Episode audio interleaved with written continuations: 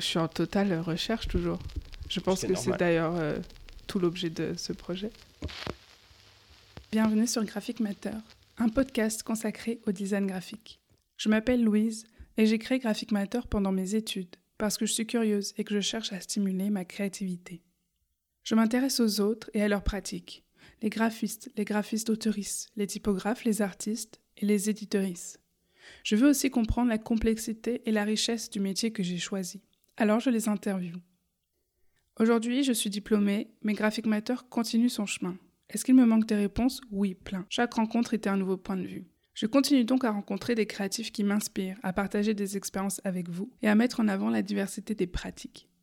Un grand merci à vous, auditeurs et auditrices, qui nous écoutez, et tout de suite, l'invité. Mon invitée de cette semaine s'appelle Julie Bassino et je l'ai rencontrée au début de l'été.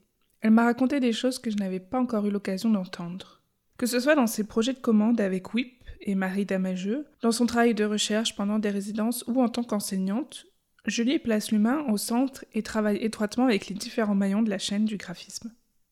Avec un grand intérêt pour l'objet imprimé, les procédés d'impression, de fabrication, la matérialité des choses qui définissent d'ailleurs son esthétique, c'est toujours une démarche empirique qui guide la pratique de Julie.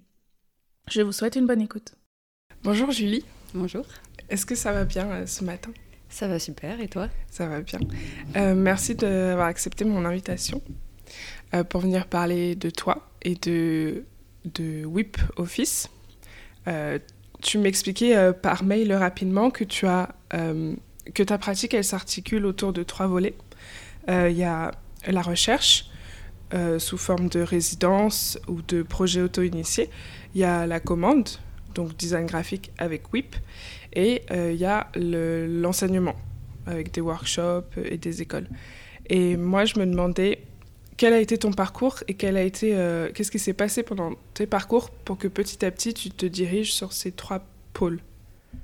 Alors j'ai un parcours un peu hybride où j'ai commencé en art appliqué avec une mana euh, qui n'existe plus maintenant, mais euh, qui, a, qui, a existé euh, de mon temps.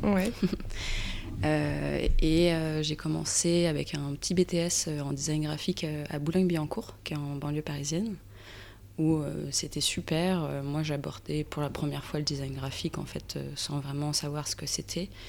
En mana, j'étais attirée par euh, tout ce qui était système, donc euh, construction de grilles, que ce soit euh, le textile ou le design graphique. Et puis, bon, je me suis orientée vers le design graphique. Et peu à peu, j'ai été prise ensuite en DSA à l'école Estienne. Et je suis arrivée là-bas un peu par hasard. C'est-à-dire que je n'avais pas spécialement demandé cette école-là. J'avais demandé une école d'art, donc Strasbourg, que j'ai fait ensuite euh, où j'ai pas été euh, prise. Et donc je me suis retrouvée un peu euh, bon euh, qu'est-ce que je vais faire? J'ai pas j'ai fait le choix de demander deux petites écoles. Je suis pas prise. Qu'est-ce qui se passe maintenant? Et donc c'était un nouveau DSA qui ouvrait à Estienne où en fait à la rentrée il n'y avait pas assez d'élèves où du coup on m'a proposé de passer l'entretien pour pour y, y aller. Et c'était un DSA création numérique donc qui n'était pas forcément euh, ce vers quoi euh, je m'orientais euh, à la base. Mais je me suis dit, bon, allez, go, je suis curieuse. Et en fait, donc c'est un DSA maintenant qui a vraiment évolué du côté vraiment du numérique, mais à l'époque c'était entre la pratique éditoriale et le design interactif. Donc on avait des diplômes en groupe, donc on était trois. Euh, et là, on a travaillé en fait avec un écrivain euh, sur ses carnets d'écriture, qui est un écrivain de science-fiction qui s'appelle Alain Damasio. Et c'était comment on pouvait publier euh, ces carnets d'écriture alors que le livre n'était pas encore sorti. Donc c'était toute cette, cette ambivalence-là, comment, avec toute la culture du spoil aussi dans la science-fiction qui est, qui est, quand même que vachement développé. Et, euh, et, donc, on a fait une sorte, oui, avec du numérique, plein de médiums différents, du livre. En fait, on a utilisé les outils du design graphique pour euh, tout mettre en forme. Et euh, à la fin de ces deux ans, je me suis rendu compte que bah, vraiment, j'avais besoin d'une pratique éditoriale, d'utiliser plusieurs supports, plusieurs médiums, et d'aller grappiller des contenus, collecter des choses pour générer des narrations ou alors systèmes visuels. Et donc j'ai tenté la IR une deuxième fois, où j'ai eu la chance d'être prise en équivalence en quatrième année. Et alors là, ces deux années ouais, mémorables, super, où vraiment j'ai pu. bah déjà, j'ai rencontré des gens super. Mhm. Il y avait énormément d'ateliers à l'école, un atelier de sérigraphie incroyable. Bon, j'ai diplômé l'année Covid, donc ça a aussi un peu restreint euh, les possibilités, mais en fait, ça a été hyper intéressant aussi d'avoir euh, cet espace-temps euh, pour soi, pour vraiment faire un travail aussi mm. de qu'est-ce qu'on veut dire avec ça, comment on communique des choses quand en fait il n'y a pas moyen de les diffuser. Donc ça, ça a vraiment déployé en tout cas toute une phase d'expérimentation et donc, ouais, j'ai fait pour mon diplôme plein de petites expérimentations qui, par accumulation et par collection, donnent un peu un sens à ce que je voulais dire, mais sans vraiment. Enfin, c'est une démarche très empirique, en fait, qui s'est développée là. Et ça, ça, je pense que c'est ça, en fait, toutes ces différentes pédagogies que j'ai suivies, à la fois à l'art appliqué euh, plutôt cadré avec une commande, et puis en école d'art avec plus quelque chose de, de, l'ordre de l'expérimentation. Mm-hmm. Ça, ça a amené à, développer plutôt le pan de la recherche, on va dire, que j'appelle de la recherche, mais ce que j'appelle aussi de l'enquête. Euh, et qui est une méthode euh, ouais, qui va sur un terrain et qui, depuis, depuis l'ici, quoi, le là, on, développe des choses de mhm. manière assez empirique avec ce qu'on a autour de nous. D'accord. Et c'est à, la, à la IR que tu rencontres euh, Marie? Tout à fait, oui, à la IR. Alors, je la, je la rencontre pas tout de suite. C'est assez marrant, c'est assez fantomatique comme, euh, comme rencontre. J'ai sous-loué sa chambre pendant un an pendant qu'elle n'était pas là, parce qu'elle est partie en césure.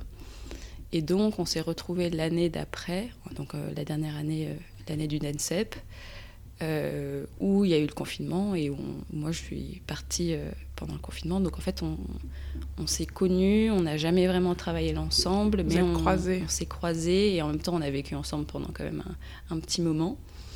Et tout ça, c'est le lieu de l'appartement qui a fait qu'on s'est réunis, euh, le lieu de la classe aussi, puisqu'elle est venue en cinquième année avec nous après sa césure.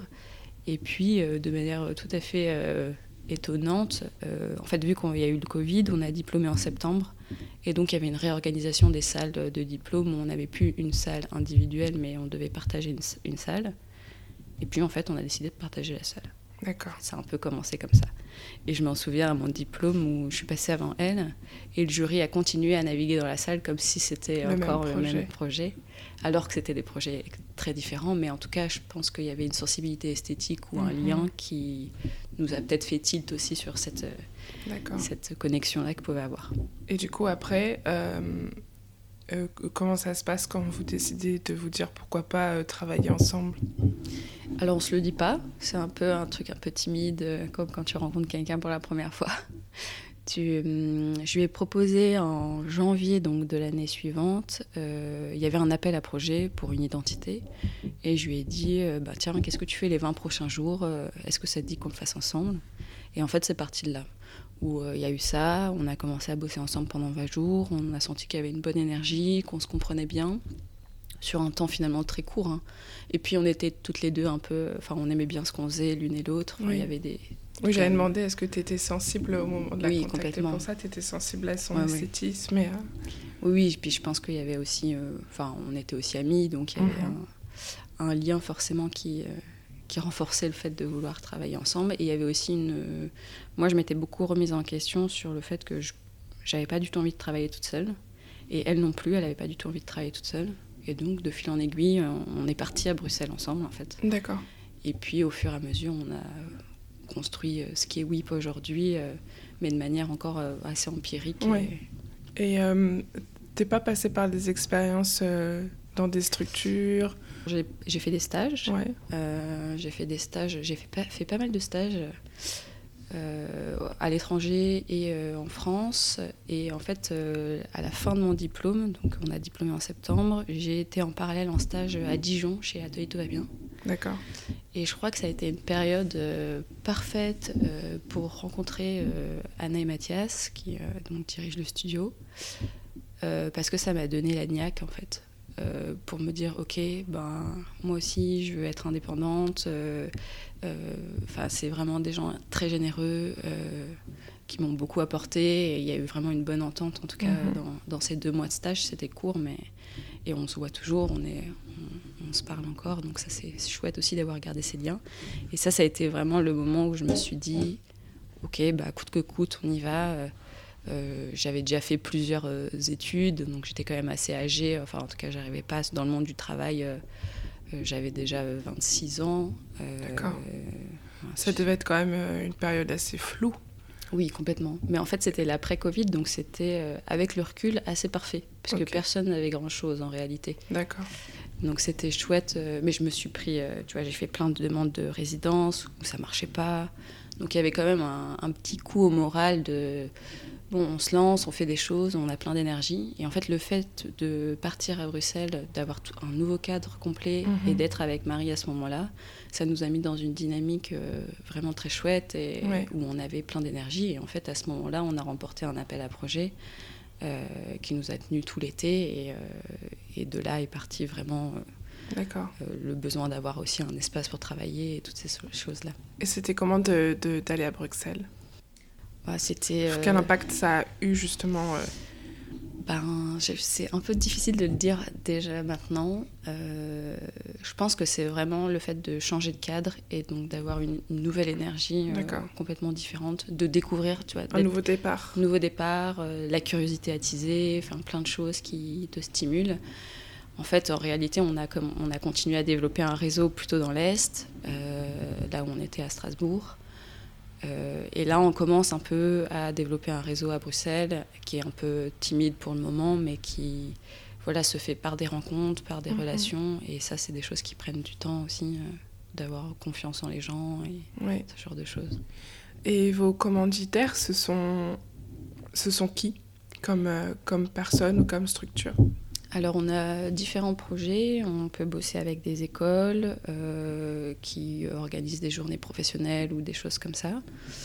Euh, on fait un- pas mal de bouquins aussi, donc euh, soit avec des artistes photographes indépendants qui veulent auto-éditer ou alors qui travaillent avec un éditeur déjà. On bosse aussi avec des designers, notamment un avec qui voilà, on, on le suit beaucoup sur toute sa communication. Euh, quand il a une petite expo, on lui fait sa petite invitation, etc. Mhm. Mais c'est toujours euh, euh, des commanditaires qu'on connaît ou avec qui on a une relation de confiance et de Oui. convenance déjà. Euh, et ça, ça découle euh, du fait que pour l'instant, on n'a pas, à part ce premier appel à projet qui en réalité s'est pas très bien terminé, D'accord. euh, je pense que ça nous a fait comprendre aussi beaucoup de choses où on préférait mettre l'humain au centre en fait de Ouais. nos relations et, euh, et travailler avec des gens euh, bah, qu'on aime bien quoi. Ouais. Vous n'avez pas forcément démarché, du coup? Non, on Ça est- s'est on- fait de fil en aiguille Ouais, c'est ça, de fil en aiguille. euh, puis euh, c'est savoir aussi saisir les opportunités euh, au cours d'une discussion, de dire ah mais super, ça m'intéresse. Enfin en fait c'est plein de petits mécanismes de la vie Mhm. quotidienne qui fait qu'à un moment donné, euh, juste par euh, honnêteté aussi, hein, tu parles aux gens, euh, bah ah ouais ce serait super qu'on bosse ensemble sur ça. Et puis les choses elles se font peut-être pas tout de suite, mais un an après, six Ouais. mois après, ça se construit et c'est assez aléatoire en fait de la Mhm. manière dont ça se construit, mais ça se construit. Et quels sont les, les médiums et les formats que vous travaillez avec WIP Alors on travaille de l'imprimé, Ouais. de l'objet imprimé. Euh, on va de la petite invitation donc, euh, ou du petit dépliant euh, au livre. On aimerait bien étendre à l'affiche, à d'autres supports, mais pour l'instant, on est sur ces petits supports qui demandent aussi beaucoup d'attention et de travail. Et on a une démarche où on, aussi au relationnel où on s'insère en fait dans les process de production, c'est-à-dire qu'on est beaucoup en contact avec euh, les imprimeurs avec qui on travaille, euh, on essaie de comprendre leur machine, euh, qu'est-ce qu'on peut faire avec, comment on peut détourner, trouver des tactiques d'appropriation et détournement de- des machines ou en tout cas des, des choses qui sont mises en Mhm. place euh, au sein de, de l'atelier de fabrication. Et ça, ça passe vraiment par un contact avec l'imprimeur avant même que nous, on, on conçoit des choses. Oui. Et c'est ces allers-retours-là qui font qu'on travaille en perpétuelle communication avec euh, euh, les maillons de la chaîne de- graphique. Ouais. Et c'était un, c'était un choix que pour vous de travailler sur des objets imprimés? Ouais, je crois qu'on a cette sensibilité, sensibilité là toutes les deux. et pour nous, c'est hyper important la physicalité des choses. on va faire un livre on va penser à son type d'impression, mais aussi le choix du papier, euh, quel bruit il fera. Euh, tu vois, quand tu fais toc-toc dans un livre, il y a un bruit différent, euh, comment tu le feuillettes, est-ce qu'il pèse lourd, est-ce qu'il pèse léger. Ça aussi, ça, par exemple, si tu fais un petit bouclette pour une structure ou pour quelque chose, mais qui doit être envoyé par la poste, ben, il faut que ce soit léger. Donc il y a plein de petites astuces mmh. qu'il faut prendre en compte et ça je trouve que c'est toute la richesse de l'objet imprimé qui, qui nous plaît beaucoup.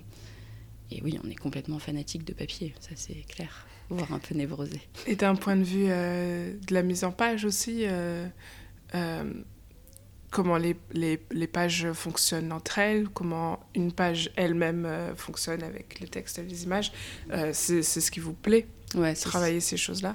Ouais, c'est ce qui nous plaît, c'est aussi beaucoup penser en système tu vas avoir dans un livre euh, des pages types qui vont être définies, puis euh, il va falloir les agencer un peu en fonction des contenus qu'il y a à ce moment-là euh, du livre. on a tout un côté où on travaille aussi l'éditorialisation, donc c'est-à-dire que parfois quelqu'un nous amène un contenu, par exemple un contenu de recherche, assez en vrac en fait, presque c'est vraiment le bazar, mais c'est hyper riche, il y a plein de mmh. choses, plein de connexions, et en fait pour nous c'est c'est du pain béni, quoi, parce qu'on va venir, euh, ok, donc. Créer une narration. Voilà, créer une narration, tout à fait, et, euh, et développer en fait un objet éditorial qui, dans le fond, euh, sa, mise en forme, son, sa suite logique, va créer du sens par rapport à mm. tout, ce que l'artiste ou le designer a voulu mettre en place dans cette recherche-là. Tu as un exemple d'artiste justement ou de designer avec qui vous avez, pour qui vous avez fait ça? Ouais, bon, on a travaillé avec le designer euh, Nicolas Verschave qui justement euh, est arrivé avec ce projet euh, qu'il a mené pendant deux ans dans les Vosges du Nord, qui est un projet de recherche sur le verre et sur toute la relation de l'activité verrière au milieu forestier. Et tu vois, typiquement, exemple assez concret, on rentre dans le livre par des images parce que ça a été son mode d'approche quand il est arrivé sur le territoire avec des séries photos. Puis on en ressort aussi avec une série photo, mais qui a peut-être un côté plus engagé, avec euh, un regard plus critique, moins esthétique aussi sur la forêt, l'usage du bois et toutes ces découpes, etc. Hmm. Et tous les, tous les choix que vous faites euh, à l'intérieur, euh, les choix typo, les choix à couleur, les choix à papier, tous ces choix, ils, ont, ils sont là parce que vous l'avez mûrement réfléchi et que ça a sa place et que ça fait sens par rapport euh, au projet? Alors, euh, on va dire oui, mais il y a quand même une part à l'instinctif et puis il y a tout le pan économique aussi qui fait mm. qu'on va plutôt choisir un papier plutôt qu'un autre parce que ben il y a tout ça qui rentre en compte. Mais typiquement dans ce livre-là qui s'appelle Sillage, on a euh, toute une partie euh, centrale qui est sur un papier euh, presque calque, légèrement, enfin, très transparent, parce qu'il il accueille en fait tous les dessins préparatoires du designer qui ont été faits sur table rétro-éclairée lumineuse. Et donc ça, c'était pour nous important d'avoir ces papiers-là. Mais en fait, c'est un papier qui coûtait mmh. la peau des fesses. mais ça, on l'a su voilà, en, demandant justement au papetier quels, quels, étaient les, les prix de ces papiers-là. Et alors, on a choisi quand même de l'intégrer. Euh, il y a très peu de pages, et puis l'entièreté euh, des autres pages est sur un papier euh, plus accessible en termes de prix. D'accord. Mais c'est ces équilibres-là qui. Et comment trouver, comment, comment vous trouvez justement cet équilibre entre, entre répondre au sens de l'objet et bah, il faut aussi une part d'instinctif? Ouais, c'est une bonne question. ben, c'est la recherche, il y a beaucoup de recherche en fait. Euh... Ok, c'est tâtonner, essayer. Ouais, essayer, expérimenter, tester des choses qui, aussi qui ne fonctionnent pas, se rendre compte que ça ne fonctionne pas, pourquoi ça ne fonctionne pas. Euh, et ça, c'est chouette de bosser à deux aussi parce qu'il y a vraiment un ping-pong euh, où euh, Marie, elle prend la main sur quelque chose, moi je la reprends. Et puis euh, on passe derrière nos ordinateurs, ah, hop, elle me prend ma souris, je lui prends sa souris, et toute cette, cette relation en fait presque informelle ou de mhm. travail qui est générée du fait qu'on travaille dans le même lieu et qu'on partage un lieu, favorise en fait toute cette spontanéité là, je pense. Et est-ce que tu essaies de expérimenter, toi, généralement, dans les choses que tu entreprends, les projets que tu fais, il y a une part d'expérimentation? Ou, En tout cas, il y a une démarche empirique tout pareil. Ça voudrait dire quoi une démarche empirique? Qui se fait au fur et à mesure. C'est-à-dire un élément va en amener un autre. Tu sais pas forcément où tu vas. Tu as entre guillemets un cadre ou un champ d'études. Et puis au fur et à mesure, euh, ça va ouvrir des pistes. Ah, ça c'est mhm. super, ok, on va plutôt aller dans cette direction. Ça c'est chouette. Mais tout ça passe par euh, de la bidouille ou l'expérimentation qui est nécessaire en fait à faire. Euh, euh, on n'est pas. Ça, doit exister, hein, mais je pense qu'il y a quand même peu de designers graphiques qui tout de suite ont l'idée ou, la visualisent. Mhm. Ou alors il y a peut-être. Enfin, nous, c'est ça ce qu'on aime, c'est toute cette étape-là qui prend du temps et qui est aussi rare dans la commande en design graphique parce que généralement les délais sont assez courts, il faut aller mhm. assez vite. Mais on, on, laisse vraiment de la place à cette partie expérimentation et recherche qui est primordiale. Et une fois qu'on a trouvé les ingrédients de la recette pour construire, euh, c'est facile. Mhm. Enfin, ça prend moins de temps. Est-ce que tu pourrais euh, définir euh, esthétiquement le travail que vous faites avec Marie. Et est-ce que déjà il, s'inscrit dans un esthétisme assez spécifique qui serait finalement votre signature Ou peut-être pas? Mhm. et, et, si oui, du coup, c'est quoi ces, ces particularités de votre esthétisme? Alors, je sais, on a, oui, on a forcément une esthétique euh, qui est d'ailleurs une demi-moi, une demi-marie, mais peut-être une troisième finalement, mhm. euh, qui se crée euh, quand on travaille ensemble. je pense qu'on est toutes les deux hyper intéressées par une espèce d'esthétique du document, de la forme imprimée, euh, de mettre en avant aussi tout ce qui est euh, structurel, euh, faire apparaître parfois la grille, travailler à partir de repères d'impression, comment ça, ça peut générer tout un système graphique par exemple. Ce qui dialogue en fait aussi avec, ben, si on intègre les repères d'impression à l'identité, alors on n'a pas de coupe quand on imprime, donc on a moins de déchets et surtout on a moins d'étapes de façonnage, donc c'est plus... J'ai vu ce projet-là dont tu parles c'est plus économique aussi. Et tout ça, en fait, euh, génère une esthétique par la prise en considération de choses techniques, en fait, mmh. De process d'impression, euh, de choix de matière. Et notre esthétique, ouais, elle est éditoriale dans le sens où on pense quand même en système, on fait attention aux détails typographiques aussi, où il y a toujours un petit détail, euh, c'est toujours en petites touches, des petits, mm. des petits secrets un peu dans nos objets. Euh. Des astuces ou des... Ouais. ouais, il y a toujours un petit, euh, une petite blague cachée, mais mm. en fait qui est une blague qui est pas du tout drôle, hein, mais...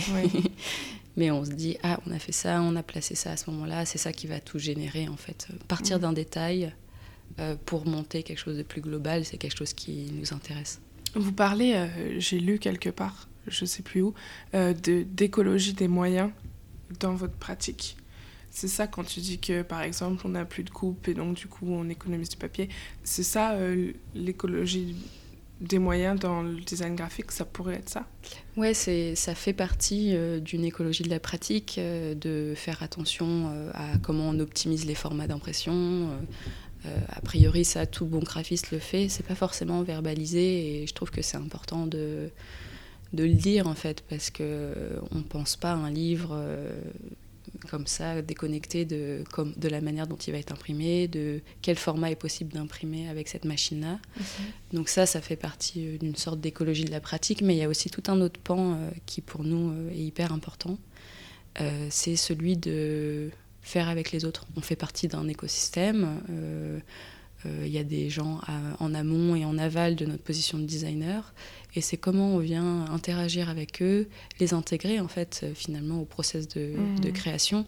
Euh, voilà, souvent euh, on appelle notre imprimeur, on imprime souvent avec Hot Imprimeur qui est en Alsace, et on l'appelle souvent en fait, et il nous envoie des échantillons. On a un rapport de confiance, de convenance, et on va sur place. On, on a plaisir à faire ces choses-là, justement pour penser d'autres projets et se dire ah c'est vrai, on avait vu ça la dernière fois regarde, on pourrait aller dans cette direction. Oui, ça rentre dans ce que tu disais tout à l'heure de placer l'humain au centre, que ce soit avec un client ou, ou, avec les gens avec qui tu travailles. Et ça, ça fait écho à un, un, workshop sur lequel euh, vous avez travaillé avec Marie, euh, édité en commun. Et l'une des phrases d'explication de ce workshop, c'est comment faire assembler, par où créer des liens, comment, comment commencent les relations et les amitiés. Ça, c'est des sujets euh, qui vous tiennent à cœur Ouais, alors euh, ce projet il est un peu euh, spécifique, c'est Margot Bernard qui est au Beaux-Arts qui nous a invités. Donc ça aussi c'est pas anodin inviter quelqu'un à faire quelque chose, l'invitation c'est quelque chose de voilà qui accueille, qui permet une mhm. collaboration. et voilà, Margot, c'est des choses qui l'intéressent, ces questions de faire assembler aussi, de partage, de liens. Donc elle aussi, dans ses relations, elle, met, elle vient générer des choses euh, pour que ça, les choses se produisent, en fait. Mhm. Elle fait des cadres. Et nous, ouais, ça nous intéresse à fond de d'échanger, de déconstruire aussi euh, un peu la pratique éditoriale qui est souvent très scindée. Euh, on a des gens qui créent un contenu, des gens qui le, mettent en page, des gens qui l'éditent, mhm. mais il y a finalement très peu de relations les uns entre les autres. Et ce workshop, c'était une manière aussi d'accueillir, donc c'était pour les Erasmus. Et c'est une salle euh, dans laquelle tout le monde passe. Il n'y a personne vraiment qui s'inscrit au workshop, tout le monde peut y participer. Et euh, donc, au lieu que ce soit une salle qu'on traverse de manière habituelle, c'est une salle où on reste, où on discute, où il y a toutes ces discussions informelles euh, qui sont justement pas, pas, souvent les plus riches en fait. Mhm. nous, on a l'habitude aussi. quand on mange, en fait, c'est là où parfois il y a des discussions super chouettes ou des fois on va avoir une conférence et pendant toute la conférence tu as écouté. Et en fait, c'est après la conférence que tout fait tilt ou tu as d'autres discussions informelles qui génèrent des choses. Et ça, c'est une partie ouais, de notre méthode, ou en tout cas de ce qu'on essaie de maintenir dans notre relation avec euh, les gens avec qui, on avec qui on travaille, mais aussi entre nous deux, d'avoir ces discussions parallèles qui euh, nourrissent et qui euh, permettent ouais. de faire projet. Qu'est-ce qui nourrit votre travail, justement? Ah bah tout. Hein. c'est difficile de mettre euh, des mots dessus. Euh, on a des influences. Euh, ouais, de, on va voir des expos, on va au ciné. Enfin, il y, a plein de choses en fait, mais aussi juste faire une rando, parler avec un, agriculteur. Enfin, y a, en fait, il y a plein de, de, choses qui viennent nourrir de manière complètement disparate mm-hmm. une pratique. Euh, et puis on a ce, ouais, ce, cette envie avec WIP et dans la manière dont on met en forme les choses, euh, de rendre visible des choses. De... Voilà, on travaille aussi avec euh, des gens avec qui on, on, a les mêmes idées, ou en tout cas on mhm. les soutient. Ça, c'est aussi un parti pris qui n'est pas toujours évident hein, pour garder une intégrité quand tu as besoin de thunes et que tu mhm. commences. Euh, mais voilà, c'est un équilibre à trouver entre bah, des projets qui rapportent un peu plus d'argent, euh, des projets qui en rapportent moins, mais humainement, c'est hyper intéressant. Mm Et on arriver se... à jongler entre ces, deux, ces, deux, choses. Et on se nourrit vraiment des autres, en fait, enfin, de ce qu'il y a autour de nous.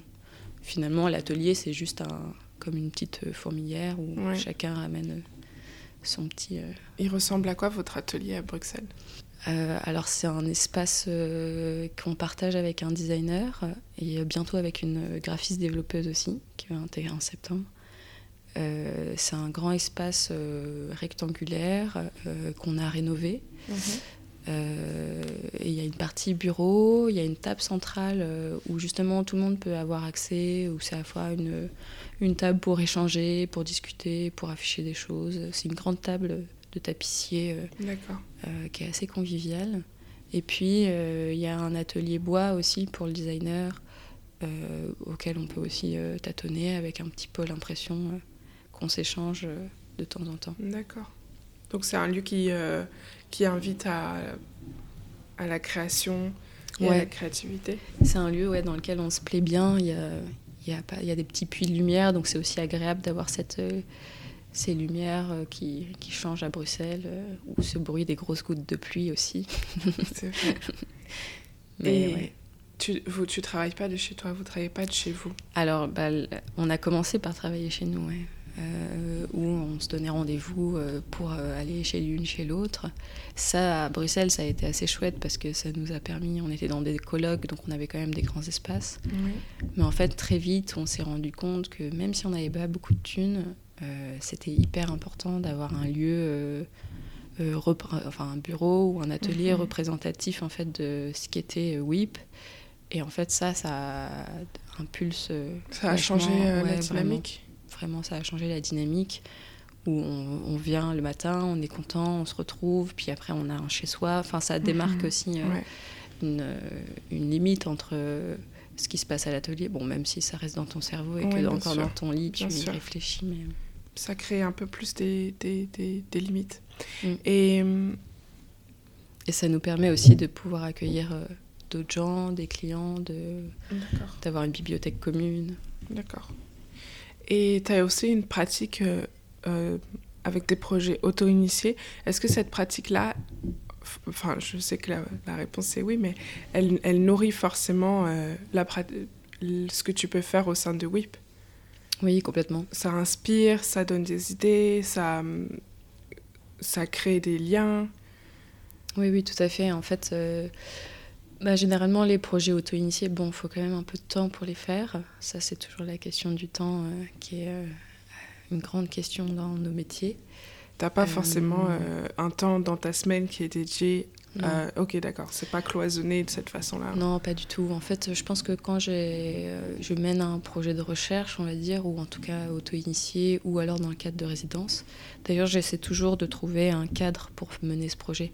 Je le fais rarement euh, tout seul chez moi, toute seule chez moi, mais plutôt, je trouve à un moment donné un cadre, une résidence, mhm. et alors je vais déployer trois semaines où vraiment je me focus là-dessus pour déployer un, projet qui sont souvent assez courts et limités dans le temps.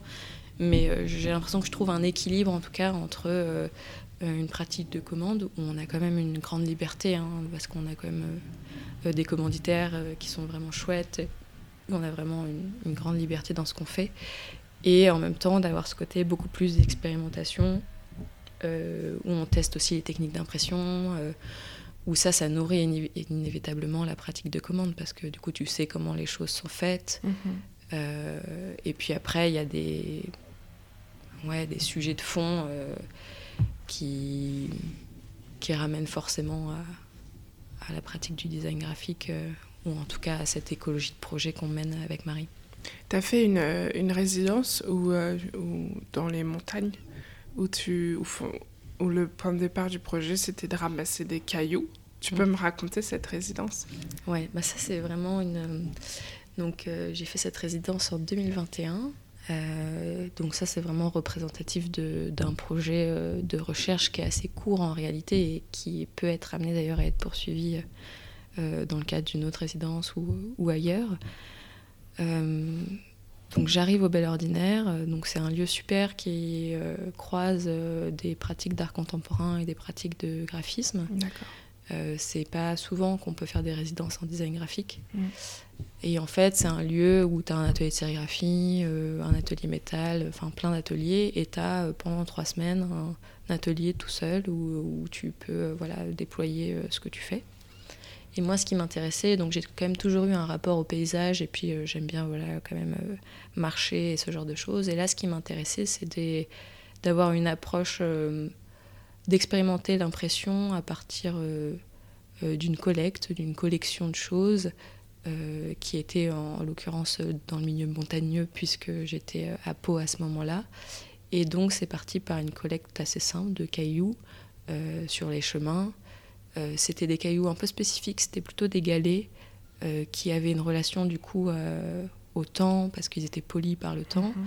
Et moi, je venais en fait les percer, donc avec une action assez radicale et assez violente mhm. qui mettait en contraste le temps fait par la nature avec toutes ces, ces, pierres polies et moi qui en une seconde venais trouer le caillou euh, donc ça crée une sorte d'artefact un peu mhm. étrange euh, euh, d'une d'une ouais une je sais pas une tension en tout cas entre mhm. l'action de l'homme sur un élément naturel et et sur l'élément naturel qui par le temps a été façonné Et ça, en fait, en perçant, donc c'est là qu'il y a une démarche empirique, ça a fait différentes poudres où je me suis mhm. rendu compte qu'en fonction de l'épaisseur du caillou, il y en a qui sont plus facilement perçables, d'autres vraiment, t'as l'impression que c'est du chewing-gum alors que c'est pas du tout, euh, t'as pas du mhm. tout l'impression. Et ça a fait différentes poudres euh, où j'ai ensuite euh, travaillé avec Marie, donc pas la Marie avec qui je travaille, mais une autre qui était en résidence au Bel Ordinaire à ce moment-là, qui faisait une résidence sur hum, une recherche sur les encres naturelles et donc là, encore une fois, ça montre un peu un processus qui revient tout le temps où bah, je suis allée toquer à son atelier, je lui ai dit bah écoute, j'ai ça, euh, euh, toi tu fais ça, euh, est-ce que ça te dit qu'on travaille ensemble pour générer des encres à partir des poudres qui sont mhm. extraites? Et donc ça a donné naissance à un objet éditorial qui est imprimé en poudre de pierre et qui reflète la géologie des couleurs. L'intégralité des, des encres de l'objet viennent de, des poudres de pierre Alors, pas l'intégralité, euh, parce qu'il aurait fallu que j'ai euh, un énorme euh, taux de poudre, mais toutes les parties qui représentent les pierres sont imprimées de la couleur de la pierre qui a été percée. Et puis tout le texte est imprimé en une encre. D'accord. non à base de pierre. Et du coup, dès le début, tu t'es tout de suite dit oh là là, ces poudres, euh, en fait, je vais pas du tout les jeter, je vais les garder parce que ça pourrait servir. Enfin, du coup, tu as des automatismes qui font que tu vas euh, te poser la question à chaque étape de qu'est-ce que tu pourrais faire, est-ce que ça vaut le coup de garder, est-ce que... Ouais, je garde tout. Ouais, d'accord. Je garde tout. euh, ça va, c'est pas encore trop le bordel à l'atelier, mais au cas où un jour il y, y, ait besoin de faire ça, enfin, pareil, j'ai récupéré une énorme collection de flammes postales. Euh, c'est des tampons de poste qu'on mhm. mettait. Euh, que ça a disparu maintenant, mais qui, avait vocation à, l'activité des territoires et à mhm. promouvoir le tourisme. Et euh, bah, je les ai dans un carton, elles sont là. J'ai rencontré des gens, j'ai commencé à faire des choses avec. Et puis là, c'est un peu voilà, en pause. Et puis euh, quand ce sera le moment de le reprendre, euh, je le ressortirai et puis on fera des choses avec ça. D'accord. Et ces projets auto-initiés, euh, ils naissent d'une envie de ta part de, de transmettre quelque chose, de, de faire apprendre, sensibiliser c'est, c'est, Ou est-ce que c'est juste de travailler une forme, un format, les pierres par exemple C'est quoi les points de départ? Les points de départ, c'est quand même un questionnement aussi à sortir de l'atelier. Euh, parce qu'en tant que graphiste, on est quand même euh, souvent derrière le bureau, euh, dans un espace, un bureau, enfin il y a quand même ce mhm. côté-là. Et du coup, aller sur le terrain, enfin je prends prétexte en fait ces résidences ou ces projets auto-initiés pour aller sur le terrain à la rencontre soit de formes naturelles comme des cailloux ou alors de personnes pour euh, générer des formes, euh, faire de la recherche parfois purement mhm. plastique, mais quand même avec une, idée en tête de d'interroger sur ben, la matérialité aussi des objets, sur les bases du graphisme ou les encres végétales ou mhm. des choses qui étaient mises en place historiquement, qui aujourd'hui sont, enfin, ont disparu, dans, en tout cas dans l'industrie et comment voilà, on crée des relations pour aussi euh, créer des choses plus poétiques et, plus légères aussi dans, dans les projets qu'on mmh. engage. Euh, qu'est-ce que tu remets en question? Est-ce que tu, tu as envie d'essayer de... Est-ce qu'il y a des choses, des fonctionnements dans le graphisme qui ne sont pas pour toi? Et du coup, tu essayes de faire différemment? Euh, Il y a un petit peu ça ou pas du tout? Non, je pense que je suis, je suis une graphiste lambda. D'accord. Euh, mais en effet, je pense que c'est hyper important de. Enfin, je vois quand même, euh, depuis euh, dix ans, on imprime de moins en moins en France. Il y a une augmentation des prix qui est enfin, voilà, dans, tout, dans, dans, toute la vie de manière générale, mhm. mais il y a plus en plus d'ouvrages aussi qui sont pas toujours de très bonne qualité.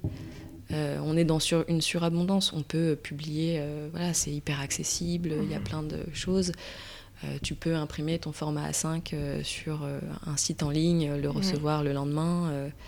mais ça pose la question aussi où ça, ça, crée des normes en fait.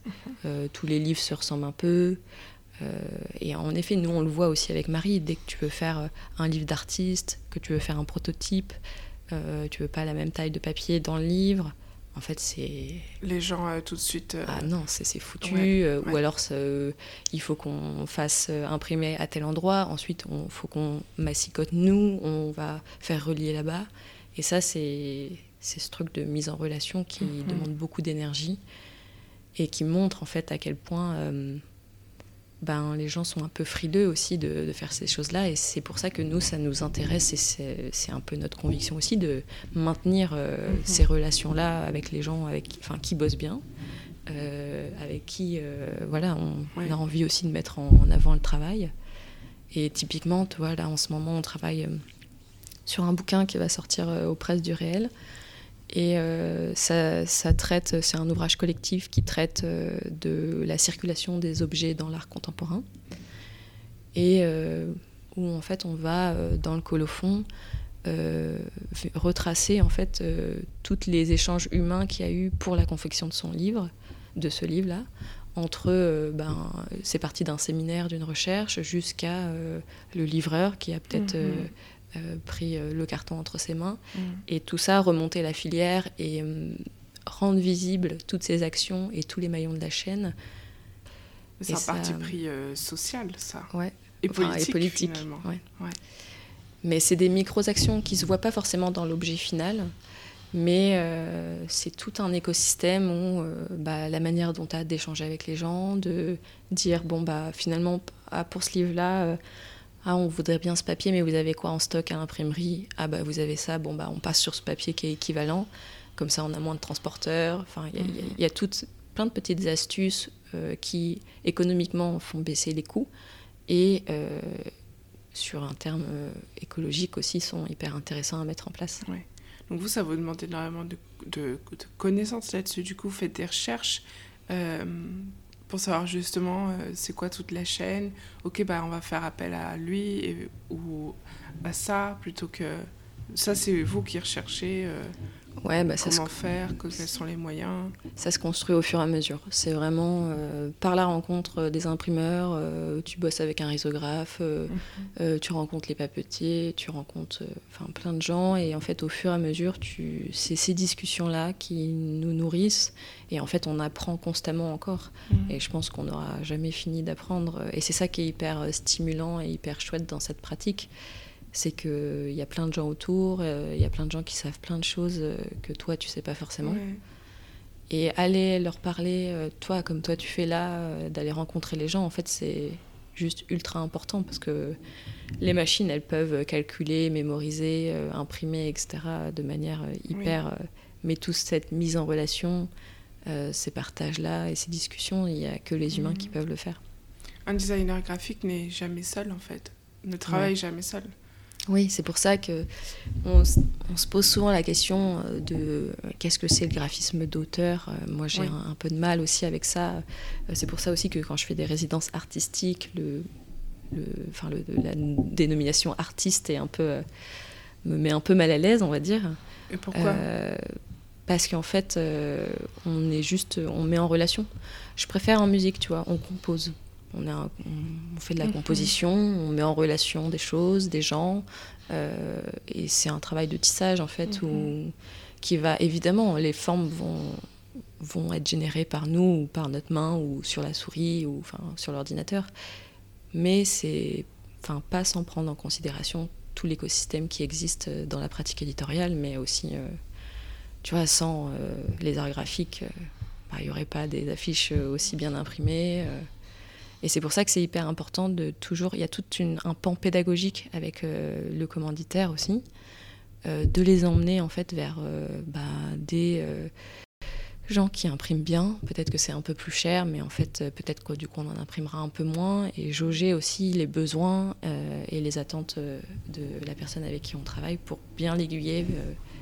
et bien monter un, un, ensemble de projets. Et donc la notion de auteur-autrice, elle serait pour toi, elle est un peu contraire à cette idée-là.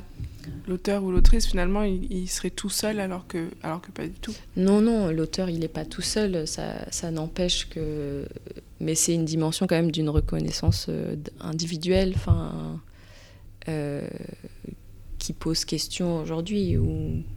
Oui, c'est peut-être euh, une personne qui est récompensée, mais en fait, à travers ça, ben, il y a le commanditaire qui a fait confiance, qui est, où il y a eu tout un, échange. D'ailleurs, on commence souvent nos, nos, projets en discutant avec le commanditaire. et c'est cette discussion qui vient nourrir des idées, qui mmh. vient il faut aussi savoir écouter. Euh, oui. Et ça, c'est des choses que tu n'apprends pas forcément d'ailleurs à l'école. Euh, non, pas du tout. non, mais personne. mais du coup, c'est des choses, tu peux pas les apprendre parce que c'est tellement du cas par cas et, et de l'intuition et du feeling aussi qui, qui se passe. Quoi. Mm. Et euh, justement, on peut parler de pédagogie. Tu fais des workshops et tu, tu du coup, tu as une dimension d'enseignement. Euh, ça, c'était dès le début de la sortie de l'école. Tu savais que tu voulais euh, aller enseigner à un moment donné rapidement? Euh, Alors, même avant l'école, enfin non, pas avant l'école quand même, mais pendant l'école, j'ai fait quelques workshops. où, avec différents publics, hein, des adultes, mais aussi avec des enfants. Et c'est un format que je trouve hyper enrichissant euh, parce que tu apportes euh, ouais, des ingrédients de recettes, mais sans vraiment euh, mhm. savoir si ça va fonctionner. Et en fait, ouais, j'ai un plaisir à voir que les étudiants et étudiantes, ils, ils les prennent, ils en font un peu leur tampouille, et en fait, ça génère plein de choses hyper intéressantes. et ça, c'est un côté que j'aime beaucoup, et je pense que je suis quelqu'un qui aime bien aussi rencontrer des gens, je suis assez curieuse. Et donc évidemment, euh, dans ce lien euh, aux gens et à la transmission, c'est quelque chose qui m'a tout de suite plu. Qu'est-ce que tu en retires, toi? Moi, à titre personnel Oui, ou pour ta pratique Ben, c'est super. Enfin, il y a...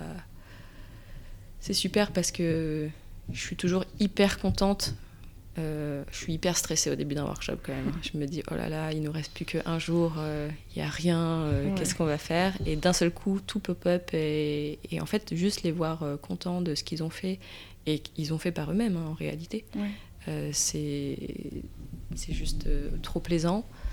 Et ouais, et puis c'est un truc, c'est comme si tu bossais pendant trois jours avec des gens, tu collabores avec eux en fait. Suis pas vraiment prof. Oui, oui, oui, oui. Il n'y a, a, pas la position euh, non, pas du tout. moi je, je t'apprends quelque chose. Moi j'apprends rien. Je, je, je, je, donne des graines et puis les choses elles poussent ou elles germent toutes seules. Enfin, mhm. Et je pense que ça c'est aussi important dans la pédagogie, de pas euh, vouloir enseigner une vision mais plutôt euh, peut-être une méthode ou, mhm. ou, offrir des cadres ou, et aussi sortir de un peu des, de l'école, tu vois bah, qu'est-ce que ça fait si on va faire euh, une marche, euh, euh, comment on peut faire projet autrement, mhm. et un peu éveiller les curiosités. C'est super intéressant. Il y a quelque chose qui m'avait interpellée quand je faisais mes recherches. c'est lors d'un atelier que vous avez mené avec Marie, Typo Photo. Mhm. donc ça avait lieu dans une librairie, si je ne me trompe pas. C'était donc la, la, personne à la librairie qui vous avait invité pour mener un workshop. Et c'était sur l'usage de la typographie dans le livre photo. Donc, ce sont des photographes qui ont assisté à, ce workshop. Et vous, vous dites que, que ce workshop typo-photo, euh, le but c'était d'affirmer un rapport d'égalité entre les deux constituants, texte et image. Ça veut dire quoi que, que dans un livre photo, euh, les textes et les images euh, doivent être au même niveau? Alors, ça ne veut pas dire forcément, enfin, au même niveau d'attention en tout cas. Il faut qu'on prenne attention autant euh, au texte et à l'image quand ils sont convoqués dans l'ouvrage. Euh, ça ne veut pas forcément dire euh, les mettre à la même taille ou à la même échelle, mhm. mais porter une attention. En fait, ce qui est assez intéressant dans les photos, c'est que, bon, bah, comme son nom l'indique, c'est un livre de photos. Et quand le texte est convoqué, parfois c'est de manière, que ce soit la pagination ou vraiment du texte qui raconte, euh, qui offre une narration, etc., ou une légende, euh, ça apporte une autre dimension à la lecture de l'image. Et ça, c'est tout l'enjeu du, graphisme pour, pour, nous, je pense, c'est de cette relation texte-image qui crée en fait une troisième, mhm. troisième lecture. de la manière que quand tu travailles à deux, en fait, il y a une troisième chose qui se crée. Et c'est plutôt ce rapport d'égalité où, bah, de la manière dont les lettres vont être espacées, euh, leur taille, à quel moment elles sont convoquées, est-ce que ça sur une grille par transparence. et en fait, c'était aussi, voilà, parce que généralement, ce que Andrea, donc le libraire, nous avait dit, c'est que souvent c'est des photographes qui auto-éditent leur mhm. ouvrage, donc qui n'ont pas forcément de notion aussi en typographie. Donc ils sont aussi à la recherche voilà, de comment on trouve une typo, des choses très concrètes. Et nous, l'enjeu de ce, workshop, c'était de les accompagner sur un projet spécifique qu'ils avaient eux, euh, donc de livres photos avec de la typographie, et de les accompagner aussi sur une approche plus euh, sensible et intuitive de la typographie, quoi. Pas forcément euh, la typographie fait référence à ça, etc., mais plus ok, qu'est-ce que je ressens quand je vois ces formes de lettres Est-ce que ça va avec mon projet? Et avoir une approche, ouais. et puis alors cette librairie, si vous avez Enfin, si toi et les auditeurs et auditrices ont l'occasion d'y aller, c'est super. C'est, euh, ça s'appelle Tipeee Bookshop, c'est à Bruxelles.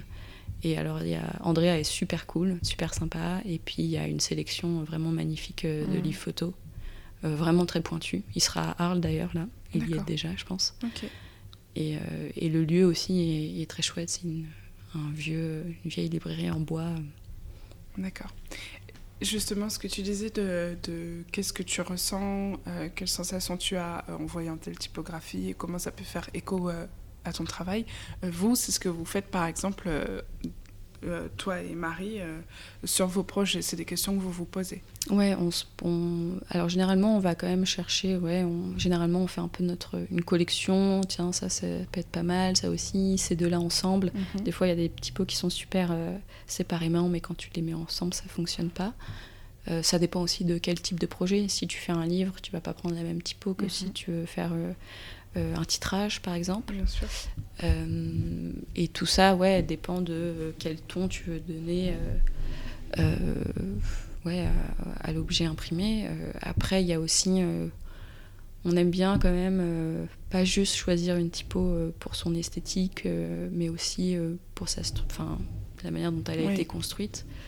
Typiquement euh, pour euh, le projet Sillage euh, qui parle de, milieu forestier, enfin de l'activité verrière et la relation au milieu forestier, c'est un designer qui a travaillé à partir de planches standards d'une scierie.